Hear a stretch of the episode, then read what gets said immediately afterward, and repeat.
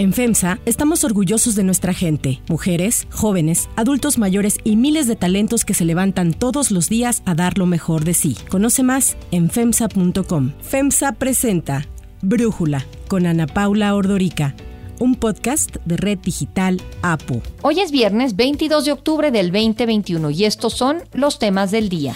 Mark Zuckerberg podría estar anunciando la próxima semana el nuevo nombre de Facebook. Donald Trump anuncia su nueva y personal aplicación de redes sociales con la que quiere darle la vuelta a Twitter y Facebook porque lo expulsaron de sus plataformas. Pero antes vamos con el tema de profundidad. ¿Cómo una empresa no va a pagar sus impuestos porque va a destinar esos impuestos a programas sociales si esa no es su función? Eso lo inventaron. ¿Y saben para qué lo inventaron? Para no pagar impuestos o para presumir o saludar con sombrero ajeno. Esto es lo que afirma el presidente Andrés Manuel López Obrador sobre los cambios en el tope a donaciones incluidos en el paquete económico 2022. Sin embargo, al parecer no le explicaron muy bien en qué consistía el cambio o hacia quién estaba dirigido, ya que lo aprobado por los diputados en la miscelánea se refiere a personas físicas y no a morales. Raquel Buenrostro, la jefa del SAT, aseguró que las disposiciones fiscales que aplicarán en 2022 no establecen ningún límite a las personas morales para deducir los donativos que realizan a las organizaciones de la sociedad civil, las OSCs. El Pleno de la Cámara de Diputados aprobó el total de deducciones a 15% de los ingresos anuales de las personas físicas o el equivalente a cinco veces el valor anual de la unidad de medida y actualización, la UMA, que son 163.467 pesos, incluidos gastos médicos, colegiaturas, transporte escolar y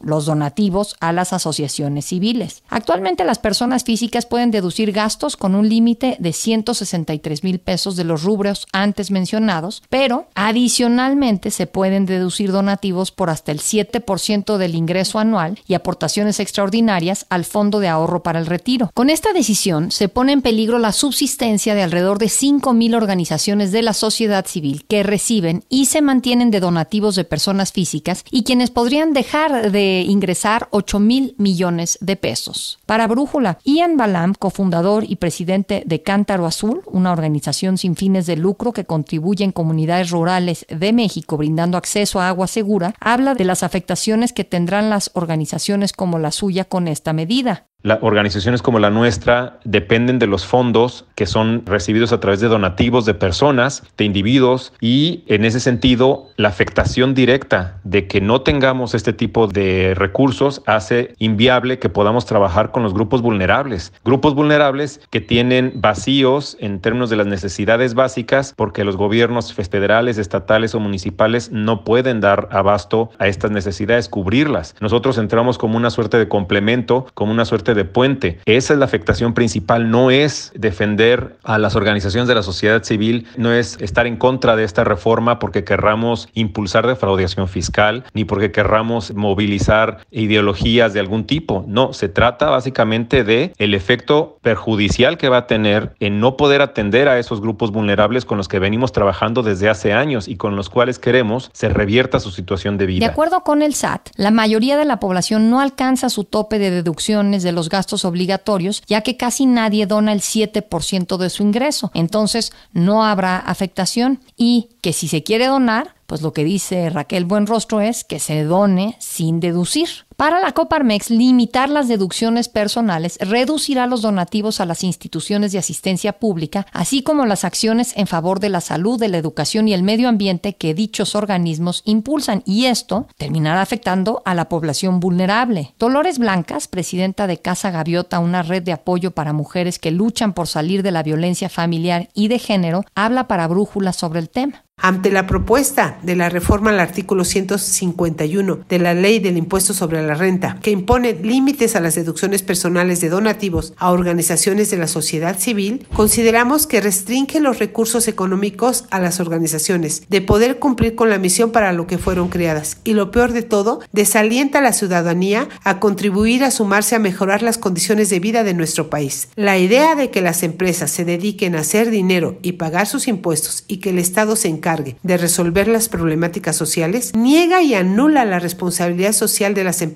y de las personas mexicanas y la corresponsabilidad que como ciudadanía tenemos de involucrarlos en la solución de problemas que hasta ahora el Estado no ha podido resolver. Para concluir, las estadísticas reflejan que 11 mujeres mueren diariamente por feminicidio, lo que implica que 11 hombres son asesinos de sus propias parejas, que familias, que niños y niñas se quedan sin madre y con las consecuencias negativas que esto implica. El acoso sexual callejero viola los derechos humanos de las mujeres y muchas veces es la antesala de un secuestro, una violación o un feminicidio y está tan normalizado que ni el Estado ha podido identificar la gravedad de estas violencias cotidianas en espacios públicos. El SAT señala que del total de personas físicas donantes, 96% entregan recursos a las OSCs por debajo de los 30 mil pesos anuales, por lo que las nuevas disposiciones legales que aún deben de obtener el aval del Senado tampoco les afectarán y señala que el 4% restante son el objetivo de la reforma, pues no hay claridad sobre el origen del dinero que entregan como donativo. Hay sospechas sobre conflictos de interés y los montos que buscan deducir llegan a alcanzar hasta 500 millones de pesos. Y es que el valor que aportan este tipo de organizaciones no solo es de ayuda social, sino económica. De acuerdo con la cuenta satélite de las instituciones sin fines de lucro del INEGI, las OSCs aportan el 1.37% del PIB, además de dar empleo remunerado a más de 600 mil personas. Por lo que si esta reforma también pasa en el Senado, serían millones de personas las afectadas entre beneficiarios y empleados de estas organizaciones civiles. Para Brújula, Pilar Parás García, presidenta del Consejo Directivo del Centro Mexicano para la Filantropía, llamó al Senado a no aprobar la propuesta. Estamos súper preocupados, todas las organizaciones de la sociedad civil, que nos dedicamos a diferentes causas, como apoyo a niños, adultos mayores, enfermos, migrantes, personas con discapacidad, programas de desarrollo para comunidades indígenas, etcétera. En fin, a millones de personas, las más vulnerables, que no encuentran apoyo y atención de parte del Estado. Entonces, somos estas más de 5 mil organizaciones que recibimos donativos de personas físicas que nos va a afectar muchísimo la reforma de la ley del impuesto sobre la renta que busca limitar las deducciones personales en materia de donativos y desincentiva los apoyos individuales de miles de ciudadanos que necesitamos para sobrevivir. Por eso le pedimos a nuestros senadores que por favor frenen esta propuesta. El dictamen de la miscelánea fiscal 2022 que contiene esta reforma ya fue enviado al Senado y deberá ser discutido y votado antes del 31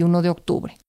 El análisis. Para profundizar más en el tema, le agradezco a Sofía Ramírez, directora general de México ¿Cómo vamos?, platicar con nosotros. Sofía, el trabajo que hacen las OSCs lo puede hacer mejor el Estado, como ha dicho el presidente López Obrador. Híjole, Ana Paula, a mí me parece que es una manera de pensar que no nos va a llevar muy lejos, porque entonces pareciera que el gobierno es quien tiene que resolver todos los problemas de una sociedad sumamente diferente, sumamente plural, donde además los problemas que enfrenta la población en el istmo de Tehuantepec son muy distintos a los que enfrenta la gente en la Sierra Tarahumara en Chihuahua. Yo creo que pensar que el Estado mexicano, pensando también en el gobierno local, en el estatal, en los municipales, puede resolver cada una de las necesidades que tienen cada una de estas poblaciones y que la sociedad civil no funge como un puente entre pues conseguir maneras de tener citas con las instituciones para regularizar un predio, para recapacitarse en el empleo, ahorita que estamos en esta vaya recuperación tan desigual, por ejemplo, pues vemos que en el sector privado hay buenos esfuerzos o por lo menos hay la capacidad de diagnóstico para identificar que justamente pueda volver a reinsertarse en el empleo que tenía antes. O sea, hay muchos empleos que van a simplemente desaparecer y van a necesitar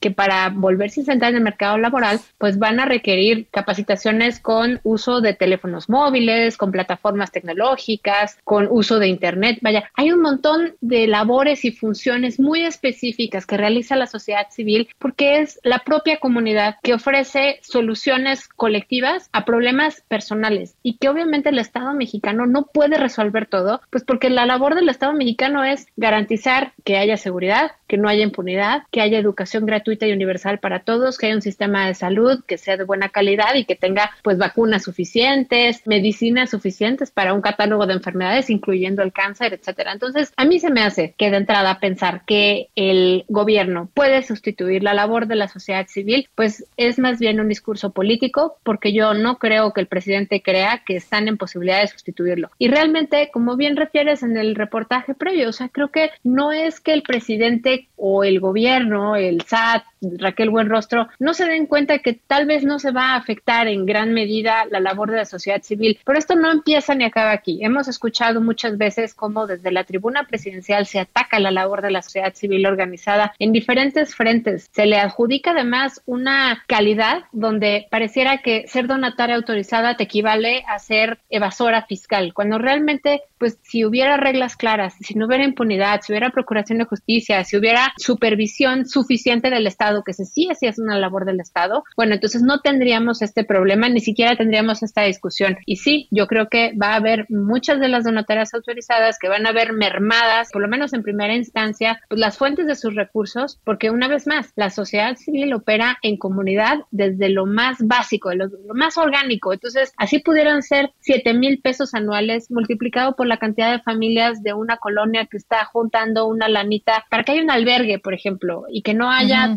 tantas personas en situación de calle, bueno, pues esas personas en situación de calle tal vez no serán millones de personas y es una de las acciones que realmente el gobierno no puede cubrir, pues porque no puede cubrir todo. Ahora, ¿qué tanto puede esta medida ayudar en la recaudación? Yo entiendo que ese es el propósito, quitarle una herramienta de evasión a los contribuyentes y lograr una mayor recaudación. Creo que de origen esa es un poco la falla de este paquete económico, porque al final del día tú puedes garantizar pues que se mantenga cierto nivel de recaudación uno o dos años apretando las tuercas y apretando la recaudación a los mismos cinco contribuyentes. Pero creo que esa no es una solución de largo plazo. O sea, creo que es muy importante que distingamos la cantidad de ahorros, entre comillas, o más bien la recaudación adicional que van a hacerse las arcas nacionales con estas medidas equivale a 90 mil millones de pesos y esos 90 mil millones de pesos son prácticamente dos años de la inversión de dos bocas. O sea, y digo dos años porque este año primero aprobaron 45 mil millones de pesos y el próximo año aprobaron los 45 mil millones de pesos, pero ¿qué crees? Ya reasignaron para que este año sean casi 150 mil millones de pesos. Entonces, realmente, entre el dinero que se aprueba y el dinero que se asigna en este tipo de proyectos con las reglas del juego vigentes, pues le da muchísima discrecionalidad al gobierno federal y muy poca capacidad de supervisión incluso al poder legislativo. Entonces, creo que de fondo la cantidad de dinero que se va a intentar recaudar, pues no hace una gran diferencia en términos del gasto público y más más bien con una buena reasignación de las prioridades federales, de las prioridades nacionales, el dinero federal podría asignarse de mejor manera a aquellos servicios que realmente urgen. Infraestructura hospitalaria, infraestructura educativa, yo que sé, seguridad en general, pública, etcétera. Oye, Sofía, ¿qué opinas de esto que dice el SAT?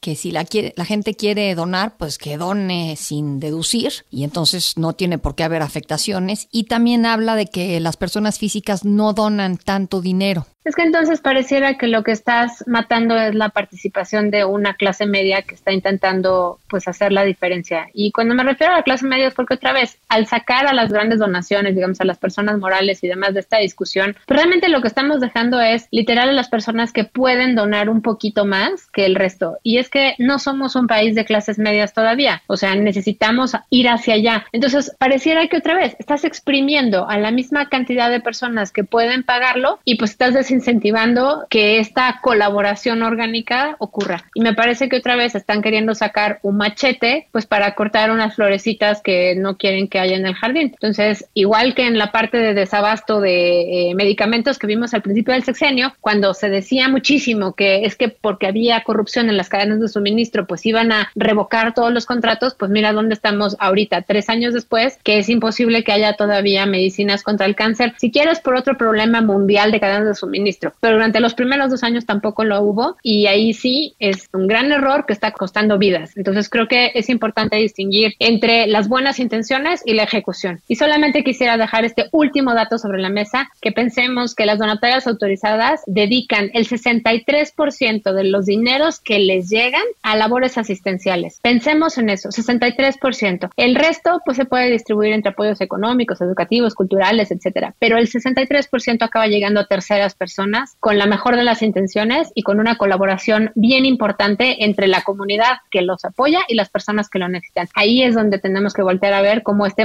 machete pues se va a llevar de calle a estas pequeñas florecitas que sí eran un esfuerzo por mejorar la calidad de vida de muchas personas. Sofía Ramírez, muchísimas gracias por platicar con nosotros. Si te gusta escuchar Brújula, te invitamos a que te suscribas en tu aplicación favorita o que descargues la aplicación Apo Digital. Es totalmente gratis y si te suscribes será más fácil para ti escucharnos. Además, nos puedes dejar un comentario o calificar el podcast para que sigamos creciendo y mejorando para ti. Hay otras noticias para tomar en cuenta. 1. Cambios en Facebook.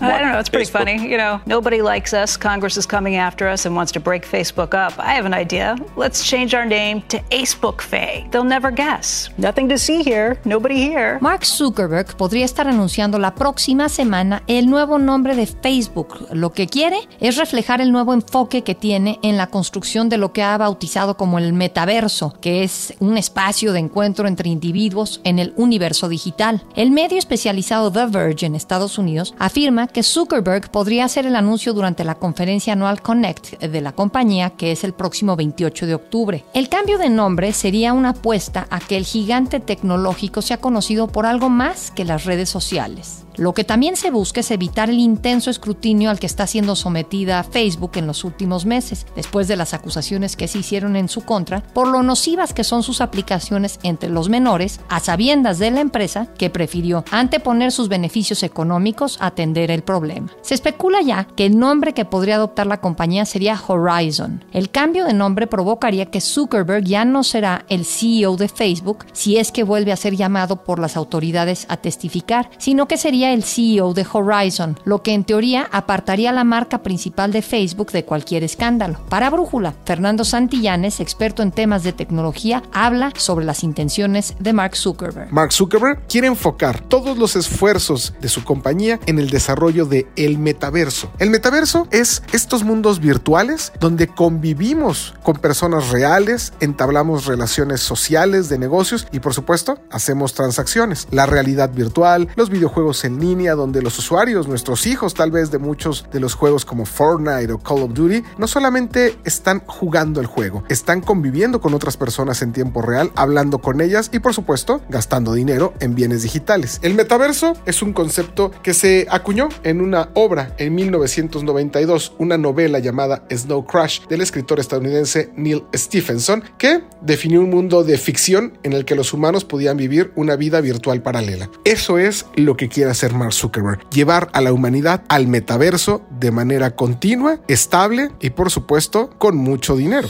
2. Trump y Truth Social. My father signed a definitive merger agreement uh, to form what will ultimately be the Trump Media and Technology Group and Truth Social, a platform for everyone to express their feelings. Big tech and all of those on the left for so long, Sean, have been saying, well, if you don't like the rules that we really enforce only one way on our platforms, go create your own. And so we did just that. Donald Trump lanzará su propia aplicación de redes sociales con la intención de enfrentar a las grandes empresas tecnológicas como Twitter y Facebook que lo han excluido de sus plataformas. Truth Social es el nombre que llevará la aplicación. A través de un comunicado, Trump justificó sus planes al alegar que actualmente hasta los talibanes tienen una gran presencia en Twitter, aunque él, el presidente estadounidense favorito, ha sido silenciado. La red social tiene previsto un lanzamiento beta el próximo mes y un despliegue completo en el primer trimestre del 2022. La aplicación ya figura en el App Store de Apple, aunque